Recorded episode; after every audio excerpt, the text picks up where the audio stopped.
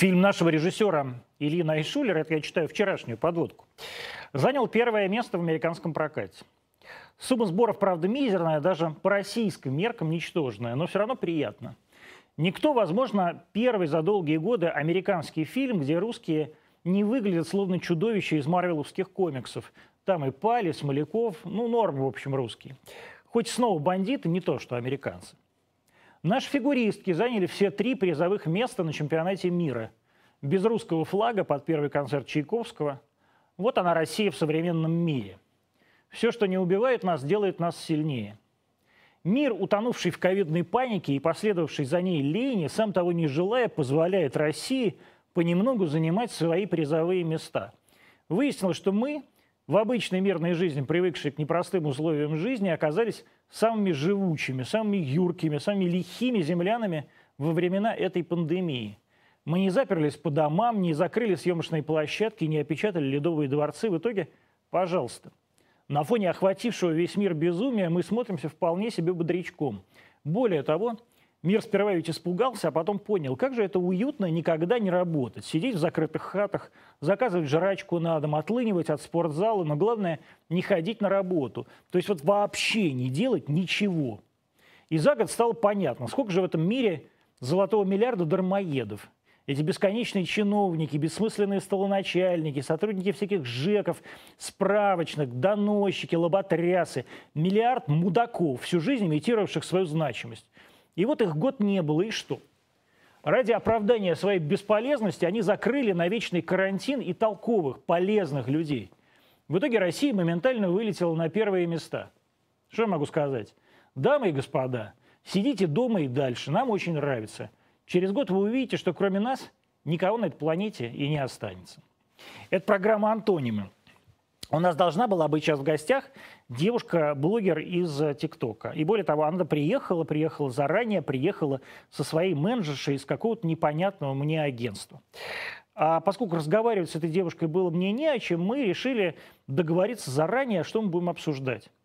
И в итоге эта менеджерша, вот правда, совершенно непонятный мне человек с видом главы администрации президента, глядя в телефон, то есть даже несмотря в мою сторону, начала рассказывать мне, что можно обсуждать, что нельзя обсуждать. Причем, поскольку она была абсолютно тупая, то есть она не могла сформулировать ни одной конкретной мысли. Она говорила, нельзя обсуждать скандалы. Какие скандалы? О чем говорить?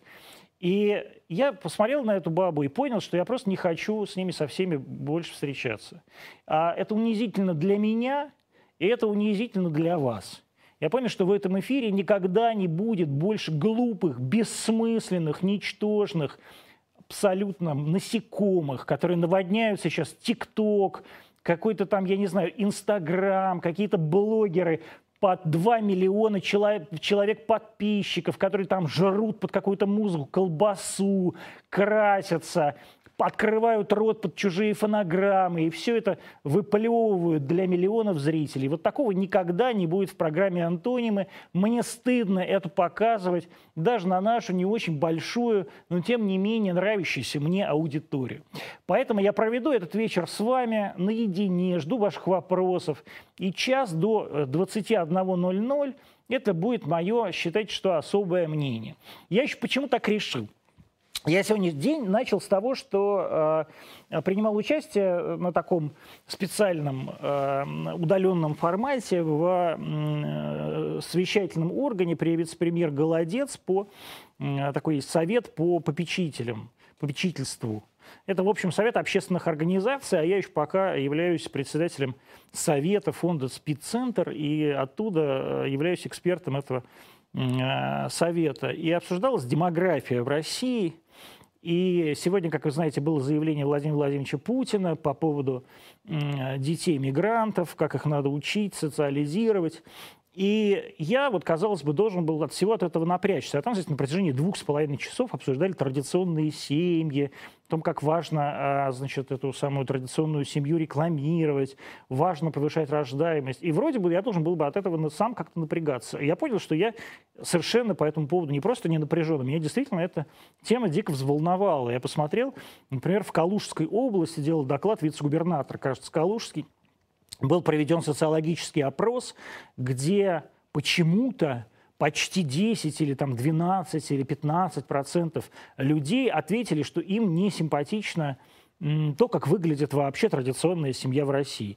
И меня это, честно говоря, очень э, смутило. То есть я не очень понял, а почему так много людей, э, не, им не нравится, что есть много детей, что есть там, я не знаю, мужчины, женщины, бабушки, дедушки.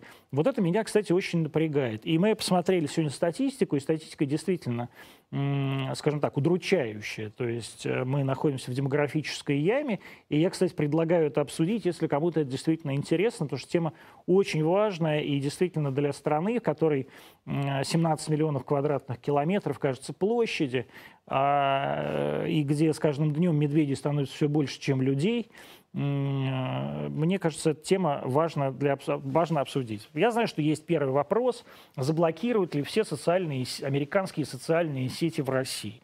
Значит, а, друзья мои, я этого не знаю. Меня многие обвиняют в том, что я написал донос в Роспотреб, как он называется, а, Роскомнадзор, по поводу того, что надо заблокировать YouTube. Я, во-первых, не просил никого блокировать YouTube. Я не просил никого даже проверять YouTube. Я просил только обратить внимание на наше э, недопонимание с YouTube. Но прежде всего при этом я действительно считаю, что большие транснациональные корпорации ведут себя абсолютно по-хамски, нагло. Вот так, как эта баба из агентства, которая продает каких-то непонятных тиктокеров для рекламы зубных щеток, колбасы, марганцовки и ветчины. А вот так же ведет себя Google по отношению к России. Они говорят, не хотите, мы сейчас мы будем показывать вам тут бесконечного Алексея Навального. А, а, друг, а поклонники этой организации пишут в комментах, да, да, правильно, это частная организация. Нет, друзья мои, частная организация. Это вот здесь башмачная мастерская на автозаводской или авиамоторной, а, в которой сидят два армянина. Вот это частная организация. А огромная транснациональная корпорация, в которой работают сотни тысяч людей, и которая является акционерным обществом открытого типа – то есть она является собственностью миллионов людей, которые покупают акции на открытом рынке, должна действовать, исходя из национальных законодательств тех стран, в которых она работает. Россия – страна, которая выдала миру, ну, по крайней мере, в Европе, самостоятельный сегмент интернета. Вам он нравится, не нравится, но во Франции нет своей социальной сети, в Германии нет фактически своей собственного, своего собственного почтового сервиса или, там, я не знаю, своего немецкого специального поисковика. А в России все есть. Свой поисковик, свои социальные сети, там система, сеть ВКонтакте – это десятки миллионов страниц, да, если не сотни. И, в принципе, Россия, а, ей, России есть чем похвастаться.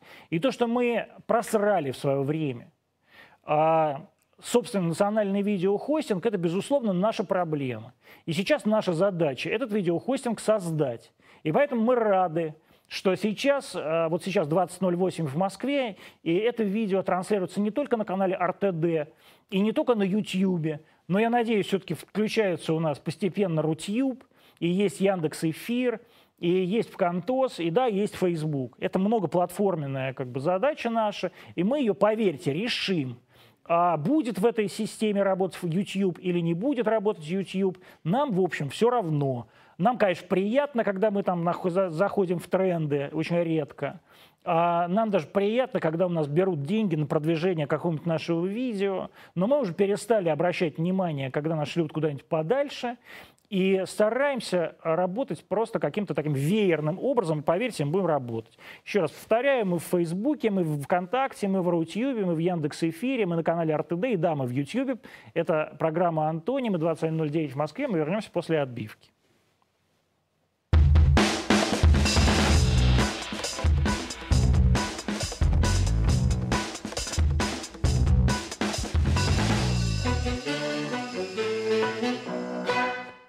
Заведем. А, значит, друзья мои, будет ли фильм про грипп, который планировался до ковида? А, да, наверное, фильм про грипп мы снимем, когда начнет действительно заканчиваться эпидемия ковида. Вот я сегодня сказал такую э, бодрую подводку по поводу того, что мы такая одна единственная в мире страна, которая переживаем все это э, суверенным образом, и у нас действительно нет заражений, практически уже на самом деле третья волна будет, она может быть не такая масштабная, как была вторая, мы совершенно точно не будем так истерично к этому относиться, как немцы, англичане, какие-нибудь поляки или венгры. Я, кстати, не понимаю, откуда такая истерика у людей. Но а, там у итальянцев спрашивают сейчас, а у вас почему вы в красной зоне, почему находитесь? А у них такие, знаете, кантоны в разных зонах. Один кантон оранжевый, а соседний кантон красный. Почему этот он кантон красный? Непонятно. Их спрашивают, слушайте, вы что, у вас больницы, что ли, э, переполнены? Говорят, нет. Говорит, а почему? И люди говорят, да мы сами не знаем.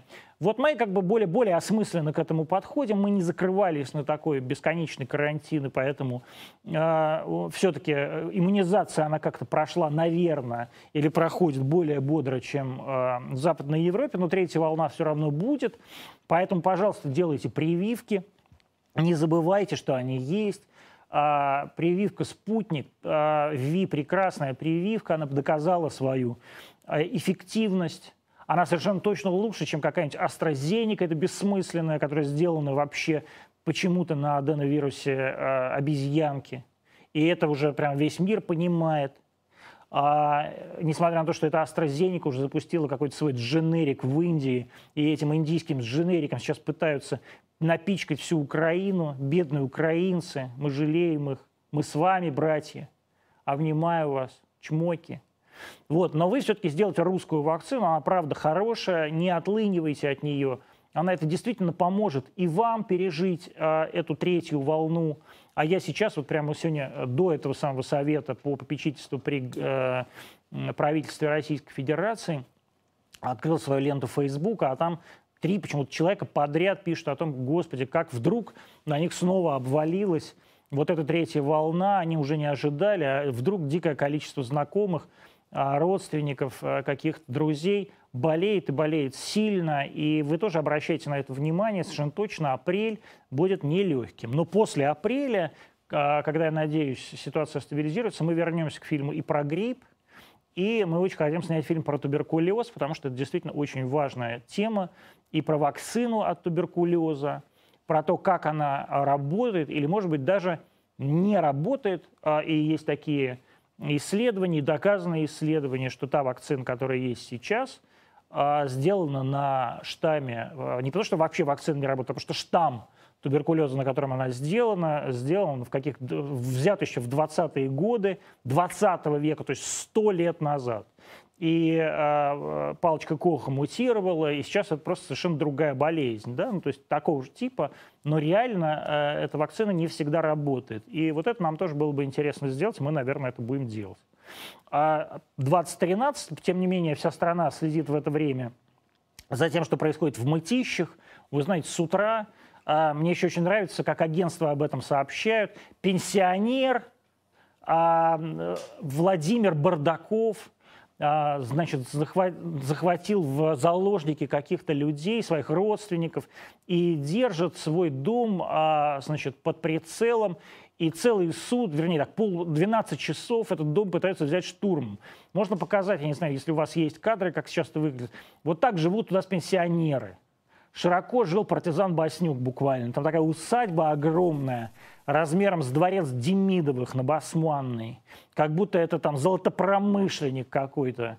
Там у него а, поместье стоимостью там несколько миллионов долларов. В этом поместье у него там жил тигр, медведь, рысь. И мне еще очень нравится там его дочь или какая-то его внучка, значит, пенсионера этого, она подходит и так прям бьет по клетке, где эта рысь сидит, а, или этот тигр сидит рукой своей. Я удивляюсь, что ей просто не откусил тигр или рысь эту руку, потому что это вот все такие прекрасные пенсионеры. Пенсионер тем временем торговал какой-то, каким-то краденым оружием, по всей видимости. И вот сейчас его уже 12 часов не могут, не могут взять спецслужбы. Это тоже, он отстреливается от них, бросил в них 12 гранат. В конце концов, его начали вот мочить уже из гранатомета. А, удивительные вещи творятся, конечно, у нас мы будем следить э, в процессе эфира за тем, что там происходит. Возможно, будут какие-то официальные комментарии, или у вас есть какие-то, собственно, сведения про пенсионера э, из усадьбы под Химками в Вешках. Э, мы тоже будем вам рады. Как вы относитесь к фильму непосредственно Каха? Я не знаю, а что это за фильм непосредственно Каха? Ну, я рад, что вот э, мне подсказывают в ухо. Я просто, друзья мои, я не смотрел. Поэтому я не популярный ютубер, а он популярный ютубер. Какую музыку вы любите? Я люблю разную музыку. В машине я слушаю радио Монте-Карло. Этот вопрос я вообще не, не понимаю. Друзья мои, задавайте, пожалуйста, вопросы, потому что вопросы, которые сейчас мне а, пишут на суфлер, которые якобы от вас, это вопросы шизофренические. Каким образом можно решить вопрос о целеполагании в России? Это шизофренический вопрос. Пожалуйста, не пишите, редакторы. Если вы хотите писать эти вопросы, обратитесь в психиатрическую скорую помощь. Если вы не можете нормальные вопросы выводить на суфлер. Или придумайте, если их не задает никто. Вы были у Собчак, вы помирились с ней, будут ли совместные проекты? Я не был у Собчак. Мы с Собчак вместе были на платформе «Стерео» и обсуждали с Ксенией Анатольевной Собчак а, на «Стерео», повторяю, ее интервью с э, Скопинским маньяком и ее дебаты с Аленой Поповой, которая феми... то ли феминистка, то ли правозащитница, я уже с трудом разбираюсь, чем занимаются все эти женщины без постоянного места работы. А я поддерживаю Ксению Анатольевну в этом конкретном кейсе, я это неоднократно говорил на разных платформах, к которым я имею отношение. Я считаю, что брать интервью можно у кого угодно. И это как раз задача журналиста. Ничего, если это не нарушает там какую-нибудь государственную тайну, да, не выдает государственную тайну и не приводит к смерти, а, а, каких-нибудь людей. Да? Ну, то есть, условно говоря, я считаю, что нельзя брать интервью с террористом, который сейчас пойдет после этого или вследствие этого интервью его сообщники убьют а, группу лиц, которые сейчас этих террористов пытаются ликвидировать вот там у входа. Вот, да, э, вот это, я считаю, делать нельзя. А взять интервью с человеком, который отсидел 17 лет, при этом, я хочу сказать, не убив ни одного другого человека, ни разу, а, и даже не нанеся ни одному другому человеку никаких тяжких увечий. Я считаю, не просто можно, а нужно, потому что это общественно важный материал. А люди хотят знать правду, и действительно Ксения очень правильно сформулировала, а, для чего она это делала, для того, чтобы показать обыденность зла. И вы все увидели в этом фильме эту обыденность зла. Да, это вот такой обычный человек. Но самое важное, это русские люди никогда не поймут. И меня удивляет, честно говоря, и дико бесит, это вот в этих а, лицемерных фемках, про так называемых правозащитницах, которые якобы выступают за права человека. Вы врете все. А вы вообще не понимаете, что такое права человека. В первую очередь потому, запятая, что вы не считаете человеком вот этого самого маньяка, который отсидел 17 лет так на минутку и вышел по а, освободившись, не, а, по, а, совершенно даже не по УДО, а отсидев полный срок. А в отличие от большинства людей, которые находятся в местах лишения свободы в Российской Федерации. Он отсидел полный срок. И с точки зрения и закона, и понимания справедливости, он свою вину искупил. Он такой же абсолютно человек, как и вы. Он ничем от вас не отличается. Э, это важно понимать каждому из нас, что а наказание и неизбежность этого наказания приводит в том числе и к тому, что человек, отбывший это наказание, становится ровно таким же человеком с правами и обязанностями, как и вы. Он не становится другим. Мы не можем говорить, нет, нет, он маньяк, нам плевать, что он отсидел 17 лет. Значит, вы идите и меняйте законы. Значит, вы должны, если вы считаете, что у нас слишком а плюшевые законы, что надо вешать, расстреливать и топить такого рода людей, ну тогда идите и пытайтесь это рассказать в любимых вами европейских каких-нибудь советах, а в которые вы бегаете в каких-нибудь там Страсбургских, Страсбургских судах там бессмысленных. Идите вот там и рассказывайте, как на самом деле российская правоохранительная система и система российского правосудия, какая добренькая, и вместо того, чтобы людей сажать на пожизненное, этих людей освобождают после 17 лет. Вы идите хотя бы год посидите, попробуйте, а потом рассказывайте про 17 лет. Добренькие вы наши. И в этом смысле я Ксению Анатольевну Собчак абсолютно поддерживаю, но а, пока никаких проектов Ксения Анатольевна у нас не, не планируется. Видите, Ксения Анатольевна даже нет в этой студии. Если у Ксении Анатольевны будет время, я с удовольствием Ксению Анатольевну в любой момент жду в этой студии. Если Ксения Анатольевна захочет со мной встретиться у себя на площадке, я с удовольствием приду к Ксении Анатольевне, но никаких совместных проектов у нас с Ксенией Анатольевной пока не, не будет, и совершенно я не понимаю, где они должны быть. Э, у нас много проектов здесь планируется на «Арти Россия», и вряд ли Ксения Анатольевна захочет работать на «Арти Россия», а, и уж точно я не захочу работать с Ксенией Анатольевной, мне идут, в общем, неплохо. Хотя в это никто не верит, но, друзья мои, мне здесь очень хорошо. Что говорят о ревакцинации? А, делали кто-то из ваших знакомых? Значит, ревакцинацию мы обсуждали с а, академиком Гинзбургом, автором Э, научной группы, разработавшим нашу вакцину «Спутник Ви», директором института имени Гамалея. И обсуждали это. Вы можете посмотреть на YouTube «Арти Россия», наше интервью с Гинзбургом. Посмотрите, пожалуйста, не ленитесь. Это хорошее интервью, целый час, где я делал публично вакцину от коронавируса. Это было еще, когда вакцина не была запущена в широкий гражданский оборот. И, в сущности, я принимал участие в исследовании. А, тогда мы обсуждали с Гинзбургом, что и с его коллегами, что ревакцинация возможна в определенных случаях.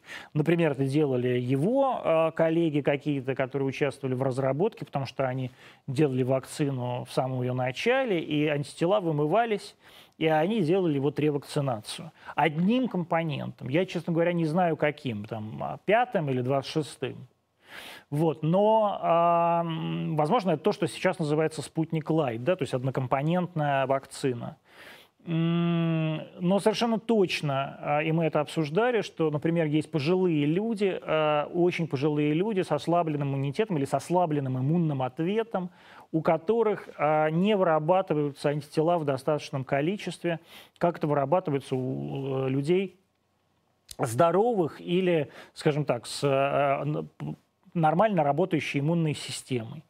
А, такие люди делали ревакцинацию в самом начале. Я таких людей сам видел. И делали они ревакцинацию тем же самым спутником.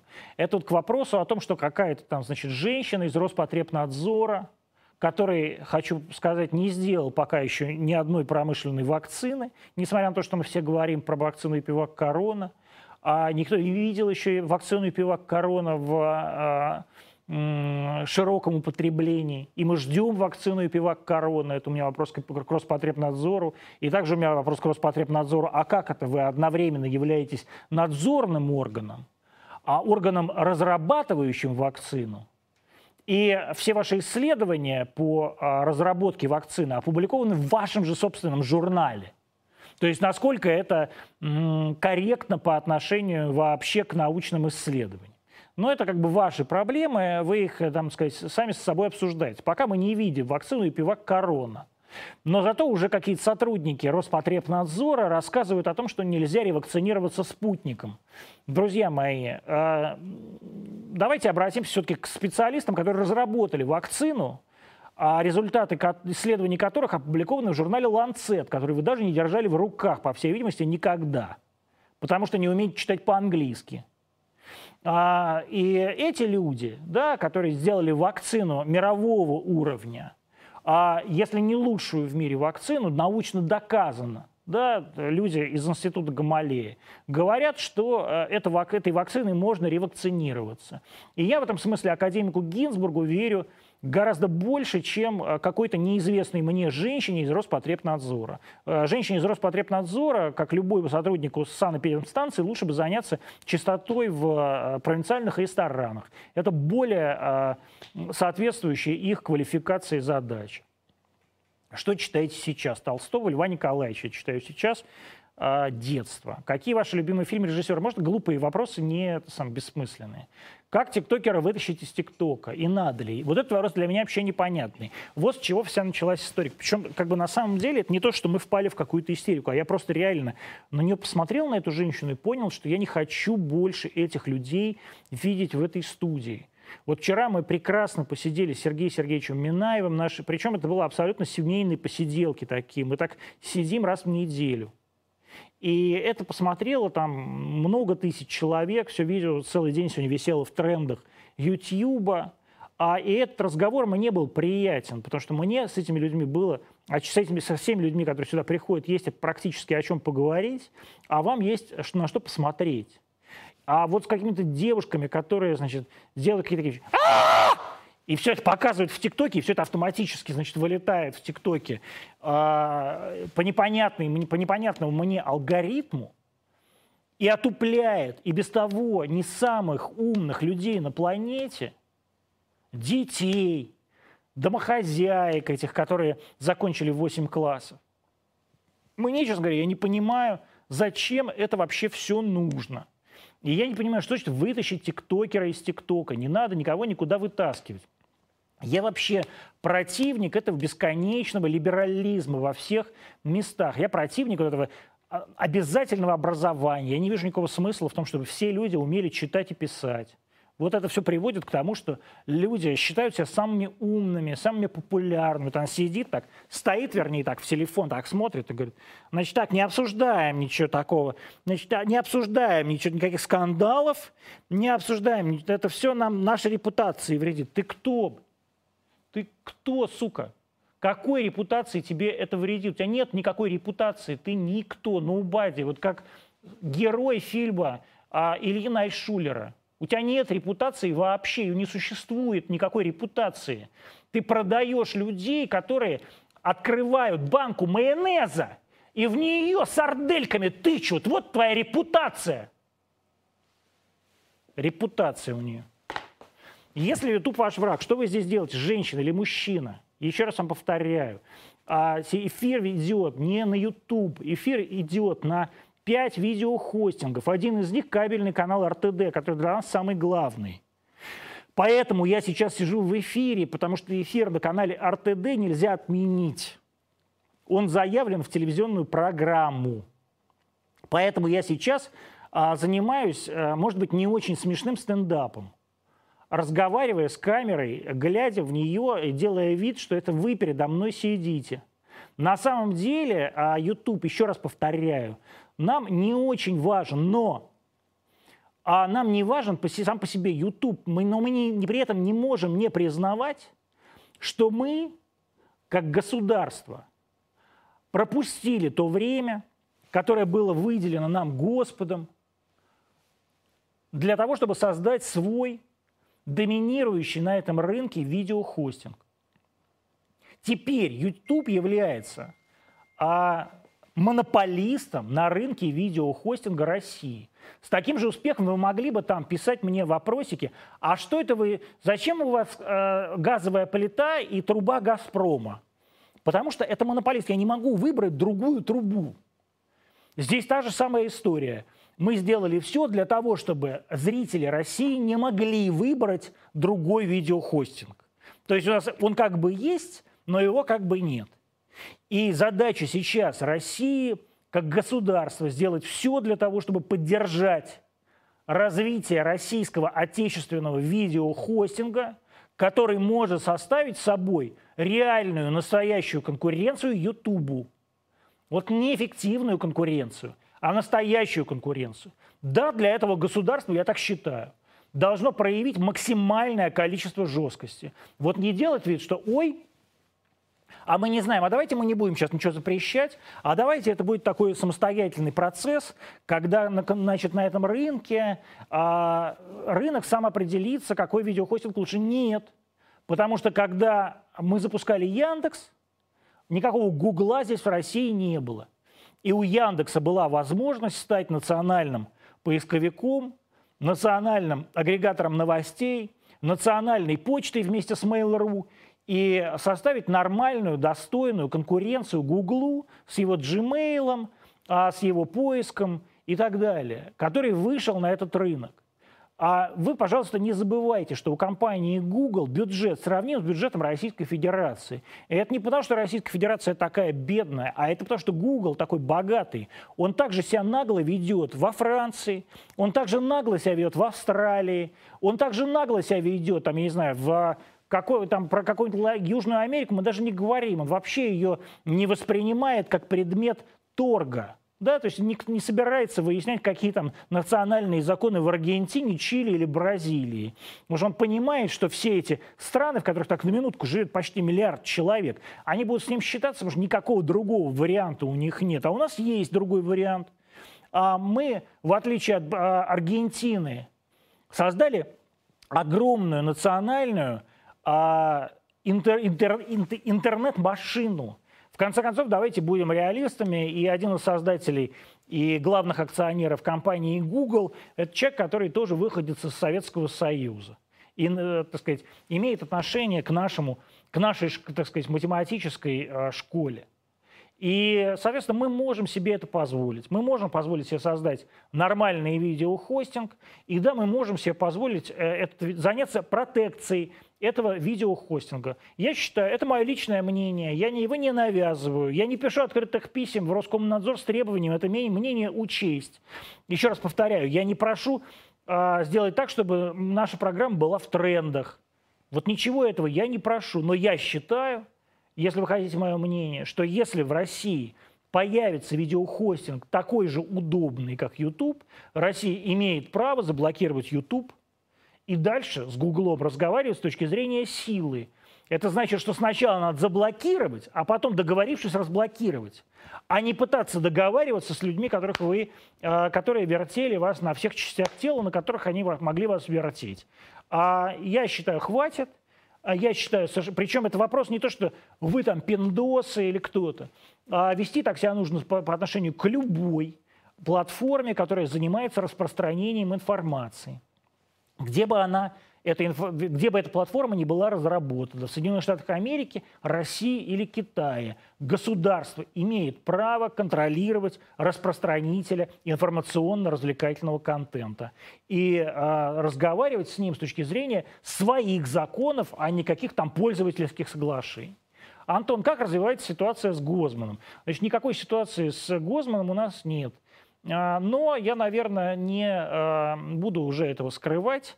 А, мы готовим встречный иск, в отличие от господина Гозмана, будет он сделан профессионально, он делается нашими канальными юристами. Мы долго обсуждали, по какой статье это будет иск. Хочется, чтобы это была статья не жесткая, не уголовная, а, и чтобы, ну, как бы не было кровожадности какой, да, то нас обвинят опять там в сговоре с какими-то там ментами, ФСБшниками и так далее. Я просто хочу сказать, вот еще я это повторяю и все время это говорил. Значит, господин Гозман обвиняет меня в каком-то преступлении. А просто господин Гозман и его друзья считают, что сотрудничество с органами национальной безопасности является преступлением. Любой человек нормальный проживающий в нормальном мире, в нормальной системе координат, вам скажет, американец, сотрудничающий с ФБР, а англичанин, сотрудничающий с какими-то своими там национальными спецслужбами, русский человек, сотрудничающий с органами госбезопасности, вам скажет, что это не преступление, а наоборот. Но Безусловно, у нас не было никакого сговора ни с какими органами госбезопасности, никакой не было прослушки, по всей видимости, ну, по крайней мере, я не знаю, может, его прослушивают, этого Гозмана, но мы ни, к этой прослушке не имеем никакого отношения. А мы знаем, у нас есть все документы, подтверждающие, как прошло, но самое главное, я советую всем вам почитать закон о средствах массовой информации, и журналист имеет право, не более того, не имеет права выдавать свои источники, если это э, навредит его профессиональной деятельности. Так что никаких источников мы выдавать не будем, но будет встречный иск, и уже суд будет решать, э, кто из нас прав, а кто не прав. Если, причем, если бы, еще раз повторяю, это же не, не мы затеяли. Это э, товарищ Гозман э, отправил какое-то непонятное письмо Бастрыкину. То есть он, с одной стороны, требовал год назад закрыть Следственный комитет, а через год он в этот же самый Следственный комитет пишет какие-то кляузы. Ну, вы там, так сказать, определитесь уже со своей мозговой деятельностью, если у вас есть какие-то проблемы. Может быть, надо не к Бастрыкину обращаться, а к доктору.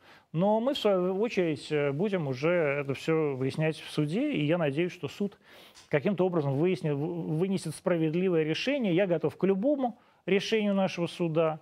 Я, в отличие от господина Гозмана, наш суд уважаю. Хотя не всегда с ним согласен. Один из трендов снижения доли русских. Приведет ли это к трансформации культуры? Должно ли государство что-либо сделать для сохранения русской культуры? Я, честно говоря, это, видимо, э, касается, касается того, что сегодня говорил президент по поводу мигрантов, да, наверное. А, я согласен с нашим президентом. Я не считаю, что Россия – это национальное государство. И не считаю, что Россия должна быть национальным государством. Но, а, как любой русский человек, и еще раз говорю, как человек, очень часто находящийся в меньшинстве по разным вопросам, в том числе и по вопросам, там сказать, а, генетически, генетического своего устройства, а, я считаю, что вопросы большинства, то есть как бы нельзя игнорировать существование большинства. А, то есть нельзя говорить, что, вы знаете, мы живем в России, но здесь нация россияне. Такой нации нет. Никаких россиян не существует. Существуют татары, существуют башкиры, существуют буряты, существуют русские. Русские – это главная, вернее так, это основная нация, которая населяет территорию Российской Федерации. И отрицать это по меньшей мере бестактно по отношению к сотне миллионов человек. А, которые сформировали эту, э, эту государственную единицу и которые на самом деле являются основным носителем этой национальной идентичности. Я не считаю, что Россия является государством для русских. И более того, я не считаю, что Россия является государством русских и должно быть государством русских. Но а, говорить о том, что Россия – это страна, в которой русские – это не основная нация – это вранье. Русские – основная нация, проживающая на территории России. И не учитывать этого факта нельзя. С таким же успехом, вот я говорю, что довольно глупо и бестактно отрицать существование а, традиционной семьи, где есть мама, папа, двое-трое детей. Это правильная, нормальная биологическая единица. И а, та, если таких единиц будет меньшинство, значит, значит, через 50 лет на территории любого государства будут проживать кролики или инопланетяне. А мы с вами, наверное, этого не хотим. Здесь та же самая история. Я действительно считаю, что мы сделали очень мало для того, чтобы эту нашу русскую культуру а, каким-то образом продвигать. Именно потому, что мы все время вот под гнетом людей из круга Леонида, как его зовут там, забыл, Яковлевича Гозмана, да, а, стыдимся самого слова «русский». Нам стыдно сказать «русский», вот только русские люди, и сразу говорят, нет, ну почему же русские люди? Не только же русские люди живут. И все время мы так как ой, ой, не, вот не давайте не будем говорить слово русский. Ну почему же мы не будем говорить слово русский? Мы будем говорить слово русский. А, и я хотел бы, чтобы люди, которые в этой стране живут, помнили, что Толстой, Достоевский, Ключевский, а, я не знаю, Державин, Булгаков, а, Анна Ахматова – это русские люди, которые создали славу мировой культуре, мировой науке, как там, я не знаю, как Менделеев какой-нибудь, и мировой, да, мировой литературе. И нет ничего стыдного а, называть их, а, те, те, то, причислять их к той нации, к которой они сами себя всю свою жизнь причисляли. А наша проблема именно в том, что мы забываем про это, мы стыдимся этого. Мы не сделали, в отличие, условно говоря, от а, Британии – или любой другой, на самом деле, большой, крупной европейской страны, какой-нибудь типа Британский совет, Гёте-институт, институт Сервантеса, да, наша а, культурная идентичность и культурная экспансия была похоронена в 90-е годы и никаким образом не развивалась а, в, так, бурно, не, бурно не развивалась ни в нулевые, ни в десятые. И, безусловно, наша задача сейчас сделать это. Ну, кстати сказать, вот это наша проблема с Украиной. То, что мы не продавали все эти годы прелести российской культуры. Да? Мы как бы делали вид, что это само в себе, само собой разумеющееся. Россия само собой разумеющееся явление на этом пространстве. Нет. Если вы стесняетесь того, что вы русские, вы должны а, не удивляться, что вас выкинут а, в зашей из страны, которая не стесняется, что ее а, населяют украинцы. Хотя на самом деле это не так. Населяют ее половина русских. И это тоже надо понимать. И мы просто очень поздно это осознали. И мы очень поздно осознали, что русским мало того, что не стыдно, а вообще-то, в отличие от украинцев, есть что показать миру-то. Да, украинцам, кроме Леси Украинки и Леси Гончарата, показать нечего. А русским есть что, вон сколько. Да, целый, там, я не знаю, Испания бы от счастья обосралась, если бы в Испании было столько. А у них и целый свой там институт Сервантеса, понимаете, по всему миру раскидан. Миллиард человек разговаривает на испанском языке. И наша задача, конечно, было вот это все дело сохранять и приумножать. То, что мы этого не делали и не приумножали, и начали заниматься этим поздно, это наш просос. Жалко, что мы так поздно это осознали, что не стыдно быть русским. Друзья мои, мне не стыдно быть русским, хотя центрально а российской крови у меня генетически, как показал генетический анализ, совсем-совсем мало. Но, тем не менее, я как человек разговариваю, разговаривающий на русском языке, думающий по-русски, а, считаю себя русским, и вся моя семья всю жизнь проживала в Российской империи, и я считаю себя а, носителем этой культуры. И э, всю свою семью тоже считаю носителем этой культуры и горжусь этим. Носителем никакой другой культуры, я, по счастью, не являюсь. И нигде я себя не чувствую так комфортно, как в России. И хочу, чтобы это все знали. И мне совершенно не стыдно про это говорить. И когда люди, которые сейчас сидят в каких-нибудь там интеллигентных кафе скажут, фу, фу, как это, вот он опять продался. Нет, я не продался. Мне действительно, вот сейчас поеду домой, на, поеду по улицам города Москвы и буду смотреть в окно машины, и мне будет хорошо. И ни в каком другом городе мне не так нехорошо, как в Москве или в Петербурге. И я, э, мне не стыдно в этом признаваться, и я хочу, чтобы большинство, большинство людей, которые со мной знакомы, про это знали и в это верили. Как вам пришла идея делать программу «Антоним»? Очень просто. Мне пришла делать идея программу «Антоним». Во-первых, надо было чем-то заняться. Да? А, и совершенно очевидно, что нам всем нужно делать больше и больше нормальный, как мне кажется, телевизионного продукта. Мне, как человеку пожилому, нравится моя, ну, вернее, так, не очень нравится, но у меня есть приятные воспоминания о своей молодости. Это 90-е годы.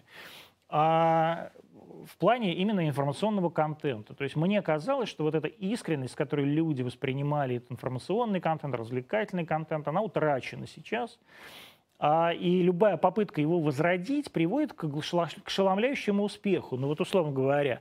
Причем вопрос даже не в том, где заходит она, там, смотрят миллионы, не смотрят миллионы, но любой человек, который так или иначе ориентирован, понимает он этого или нет, на 90-е годы, вот на такой как бы взрыв журналистики, когда казалось, что ничего до этого не существовало, это тоже бред, до этого все, все прекрасно существовало, там газета «Правда» или газета «Известия» были выдающимся журналистским продуктом, между прочим.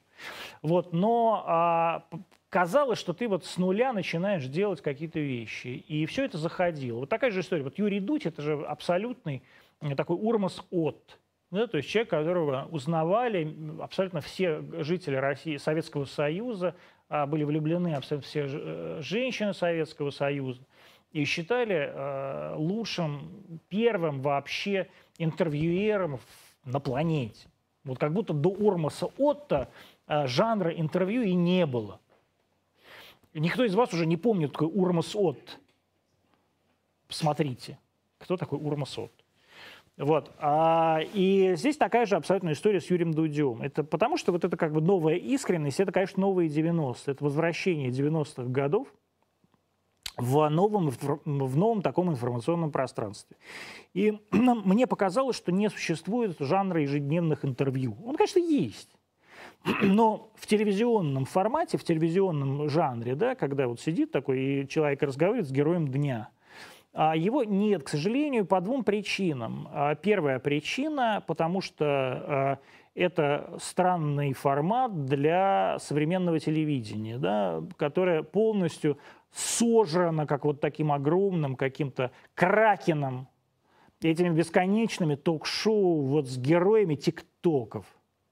Вот а, а, когда каждый день, как, как вот это какой-то кисель на русского человека выливаются потоки говна, а, а женщина сожрала двоих своих детей – у мужчины бультерьер откусил ручки и ножки. Берегите себя и своих близких. Вот это все, вот эта вся ерунда, которая 25 лет ежедневно пичкают э, русского человека, мне э, кажется омерзительной, если честно. И, э, но при этом телевизионному начальнику кажется необходимой, потому что ему до сих пор э, чудится, что именно это делает его рейтинги. Поэтому, честно говоря, и не делает. Поэтому а, так быстро и сыпятся, а, ну, опять же, с точки зрения самих себя, рейтинги федеральных каналов, и так быстро, например, растет рейтинг, скажем, канала «Пятница». Канал «Пятница» — это абсолютно канал с а, ментальностью 90-х. Вот давайте, будь, а давайте бесконечно показывать клуб кинопутешествий. Да, вот что такое программа «Орел и решка»? Это такой новый клуб кинопутешествий. Вот вы сидите дома, в лучшем случае ездите отдыхать в Ялту или Сочи, Геленджик. А там вот есть какие-то люди, которые ездят там по каким-то Аргентинам, Новым Зеландиям, показывают вам вот все это. И мы будем прямо из года в год, меняя этих людей, вам показывать вот все, что вам показывал Юрий Сенкевич. А, или там Николай Дроздов. А еще мы сделаем программу про кулинарию и будем бесконечно показывать вам кулинарные шоу. Ну, такой вот домашний, уютный, а, как вам кажется, развлекательный, а на самом деле отвлекательный канал, да? И поэтому он так набирает. Вот это такая новая искренность. И нам казалось, что вот давайте мы сделаем такое вот ежедневное интервью, как было там у Влада Листьева э, в 90-е годы. Э, вот как такой вот герой дня. К сожалению, сейчас э, героев дня стало так много, и они все производят собственный, если они действительно являются героями дня, информационный продукт, что настоящих героев дня хрен еще дозовешься. Мы как бы люди вменяемые, мы, несмотря на то, что про нас думают, не истерички. То есть, еще раз говорю, мы ни разу не говорили, почему это мы не в трендах? Это вы нас ужасно губите, гнобите. Нет, мы понимаем, что какие-то вещи заходят, какие-то вещи не заходят, что мы не то чтобы Юрий Дудь, а, или даже не Ирина Шихман. Вот, а, и поэтому у нас нет никаких претензий. А что это вы к нам не приходите? Ну, мы реально как бы констатируем, что многие люди к нам не приходят. Поэтому приходится, приходилось звать вот каких-то бесполезных тиктокерш. Больше этого, друзья мои, не повторится. Лучше я буду вот перед вами так вот сидеть, час и нести чушь. Но здесь никаких тиктокерш не будет. Но, тем не менее, я хочу обратиться ко всем, кто, может быть, меня слышит, людям, которые, э, которых я зову, пожалуйста, не отказывайтесь. И, пожалуйста, может быть, вы сами скажете, я вот хочу к тебе прийти, что ты меня не зовешь. Не стесняйтесь. Возможно, я просто, действительно, мы про вас ну, так бывает, забыли, не помним, или мне не приходило в голову, или я стесняюсь вас позвать, потому что считаю, что вы великий, а я ничтожный. Это у меня тоже есть такая проблема. Какое у вас отношение к труду Карла Маркса «Капитал»? У меня хорошее отношение к труду Карла Маркса «Капитал». Я целиком его не читал, я врать не буду. Я последний раз держал в руках «Капитал» Карла Маркса в литературном институте имени Горького, в котором я учился. Это был, наверное, год 1995 26 лет назад. А, и, э, но спрашивать, как вы относитесь к одной из величайших книг на планете, это смешно, потому что эта книга перевернула мир и э, заставила этот мир на протяжении 150 лет вертеться по-своему. И как бы мы ни относились к коммунистической идеологии или лично к Карлу Марксу, а я лично никак к нему не отношусь, у меня нет никаких проблем, ну, там, так сказать, никаких детских фантомных болей там, по отношению к коммунистов, коммунистам немецким XIX века или к Ленину, или кому бы то ни было, да, никаким историческим персонажам.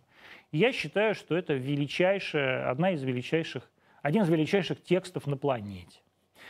А какой вопрос вы сами себе задали, я не могу сейчас этот вопрос сформулировать, это очень сложно. Мода на феминизм пройдет через пару лет. Как? В свое время на эмо и панков. Нет. Потому что феминизм – это не эмо и не панки. Эмо и панки – это молодежные движения. А феминизм – это движение за равноправие. И феминизм, несмотря на его извращенные формы, которые он приобретает когда речь идет об активистах, а все активисты – это на самом деле ужасно неприятные, удручающие, омерзительные создания, какими бы активистами они ни были. Экологические активисты, ЛГБТ-активисты, феминисты эти все, какие-нибудь там активисты, я не знаю, религиозные или, наоборот, антирелигиозные, да, активисты за какие-нибудь традиционные семьи, за нетрадиционные. Это все, э, вообще любой активизм – это мерзость. Любой активизм – это гадость. Любой активизм уничтожает идею. А, и с любым активистом мне не по пути. Вот активист прям фу на тебя. А, но, тем не менее, феминизм и популярность феминизма, а, особенно у нас, говорит об очень важной вещи, которые мы пытаемся отрицать, о, об отсутствии равенства. То, что у нас, например, феминизм так резко зашел, да, и, кстати, к вопросу вот о Ксении Анатольевне Собчак. Все говорят, Ксюша, глупая лошадь, Дом-2, иди на свой ТНТ, значит, с Бузовой там веди а, всю эту хрень у костра сиди, пой. А на самом деле Ксения поняла еще во время выборов, своих, как важно а, вот эта тема феминизма и как она зайдет. Она прям вот носилась по избирательному штабу, я помню, и кричала прям на всех, вы ничего не понимаете, я вот чувствую жопой, что а, вот эта тема, это главная тема там ближайших лет. Вот никто еще в это не верил, а она уже это понимала. Так что поэтому она Ксения Собчак, а вы а, а, гарнир на блюде. И а, это показывает о том, как мы на самом деле в обществе да, не уравновесили позиции, да, что в обществе главный мужчина, а, как правило, с плохим образованием, да, то есть человек, который не, никаким образом, но при этом ужасно самоуверенный, не молодой, то есть сильно за 50, а, считающий, что не существует никакой экспертизы да, именно потому что у него плохое образование, но при этом он самоуверенный, он не верит в то, что есть люди, которые что-то знают. Поскольку он не верит в экспертизу, он а, живет какими-то такими фобиями, он все время видит вокруг заговоры. Да, он считает, вот там, эпидемия – это заговор какой-нибудь мировой, фармы, а, значит, фемки – это, значит, это все тоже какая-то какая ЛГБТ-мафия, почему-то ЛГБТ и так далее. А на самом деле, действительно, все-таки, если вы посмотрите, как выглядит наш парламент, вы увидите, что это сборище пожилых, некрасивых, не очень умных мужчин и 5, 6, 7 э, присмыкающихся перед ними женщин. Каждая из которых мечтает из этого парламента поскорее сдриснуть куда-нибудь в какое-нибудь министерство чего-нибудь заместителем министра, если ей повезет. А если не повезет, то на персональную пенсию сохранить за собой служебную квартиру. А на самом деле представительный орган власти, когда вы смотрите на него, должен показывать а, лучшее, что есть в вашем обществе. То есть Государственная Дума, конечно, должна состоять на 50% из умнейших, талантливейших мужчин и умнейших, талантливейших женщин. Вот так должен выглядеть парламент настоящий. И должна быть действительно гендерная квота, а, потому что это представительный орган власти. И вот на самом деле это и есть феминизм. Да? То есть женщины, поскольку, как бы условно говоря, а, геи в нашей стране не могут говорить, мы требуем равноправия, да? потому что это как в нашей стране довольно опасно. Или на самом деле э, этого не могут требовать национальные меньшинства. Мы требуем равноправия. Вот я же когда говорю о том, что русские должны понимать, что они русские, но это не значит, что а, якуты не должны понимать, что они якуты. Или чуваши должны. И в этом а, равноправии на самом деле и заключается крепость а, нашей империи. И в равноправии мужчины и женщины в современном этапе эта крепость тоже состоит. И если вы этого не понимаете, значит, вы делаете все для того, чтобы эта империя распалась как можно скорее. Если вы действительно считаете, что правильно все, там, домострой, что традиционная ценность, она вот в этом, мужик всему голова, баба, значит, должна там детей, детей по лавкам раскладывать, их детей должно быть 18. Это значит, вы на самом деле не придете ни к чему хорошему, а все это будет только отторгать современное общество.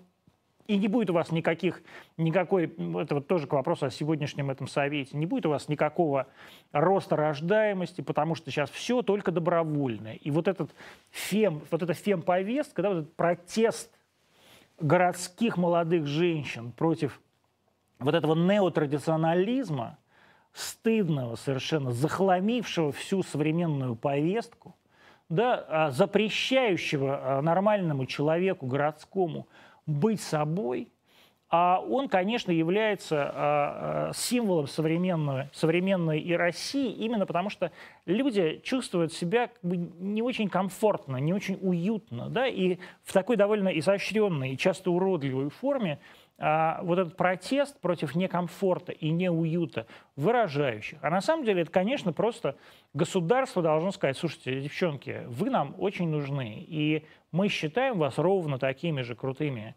а, а, людьми, как и мужиков. И да, мы считаем, что а, вас должно быть ровно столько в представительных органах власти и вообще в, везде, как и мужчин, и современное общество может себе это позволить. То есть можно и рожать детей, и, знаете, работать замминистра. И, как правило, в мире именно так и есть. Как не посмотришь на женщину с карьерой, а у нее там по пять детей на самом деле. Это современное общество позволяет да, то есть не, не обязательно быть одинокой, э, страшной, э, коротко стриженной, жирной лесбиянкой для того, чтобы работать, э, так сказать, э, премьер-министром. Можно быть многодетной матерью, красивой, э, следящей за собой. А общество, в котором бабушки, дедушки, няни доживают до 85 лет а, и до 90 лет, можно э, позволить себе и карьеру. Антон, проверяли антитела после вакцины? Да, проверял. И проверяю их э, каждый э, месяц, значит, сразу после вакцины. Ну, во-первых, более того, я проверял на нескольких э, тестовых системах. Я проверял, поскольку у меня гамалеевская вакцина «Спутник Ви», я проверял и на гамалеевской тест-системе, а, и у меня был вот тот максимальный титр после второго, а, после второго а, укола, который у них есть, 1 к 3200. Это значит максимально вот то, что они могут развести в своей тестовой системе. Но по итальянской вот системе, которая там есть, например, в Москве в лаборатории Helix, у меня был такой титр чуть выше среднего после вакцинации. Я не помню, сколько, что-то в районе 100, а, что-то в районе 100. Через месяц он стал что-то в районе 60. Вот я думаю, что сейчас он где-то в районе 30. И, в принципе, я думаю, что месяца через два у меня прямые антитела, они вымоются, останется Т-клеточный э, иммунитет. Но как только у меня вымоются антитела, я пойду и как настоящий юный натуралист сделаю себе э, ревакцинацию только другой вакциной, вакциной э, научно-исследовательского центра имени Чумакова. Ждите меня, дорогие мои друзья, я приду либо к вам, либо в Институт вакцины сывороток имени Мечникова. Кто из гостей антонимов стал для вас открытием? Наталья Поклонская. Я абсолютно... То есть мое мнение об этом человеке, об этой женщине э, просто перевернулось с э, головы на ноги или с ног на голову, как хотите. Я считал Наталью и у нас был с ней такой опыт э, общения, когда она еще работала прокурором Крыма. Мы с Собчак как раз ввалились к ней в кабинет. Это было в 2014 году. А, пройдя через все пункты охраны, через там КГБшников каких-то, не знаю, казаков, которые Генпрокуратуру Крыма охраняли. Вот мне показалось, она такой неприятной и недалекой девочкой. А когда мы с ней здесь сидели, я чуть не расплакался от того, насколько она глубокий, потрясающий, приятный а, и перспективный человек. Я вот сейчас об этом говорю, у меня прям слезы на глаза наворачиваются. Я абсолютно в восхищении от Поклонской и считаю, что чем больше таких людей, чем больше таких людей, которые э, идут в политику в России, тем лучше. И вот мне в ухо говорят, может, закончим на это. Давайте на этом закончим. 20, 58, 59 в Москве. Час я просидел с вами. Спасибо вам, дорогие. Завтра, наверное, встретимся в 20.00 на канале РТД, на нашем Рутюбе, ВКонтакте, Фейсбуке и на Ютьюбе. Мы от него не отрекаемся, не отрекаются любя. До завтра.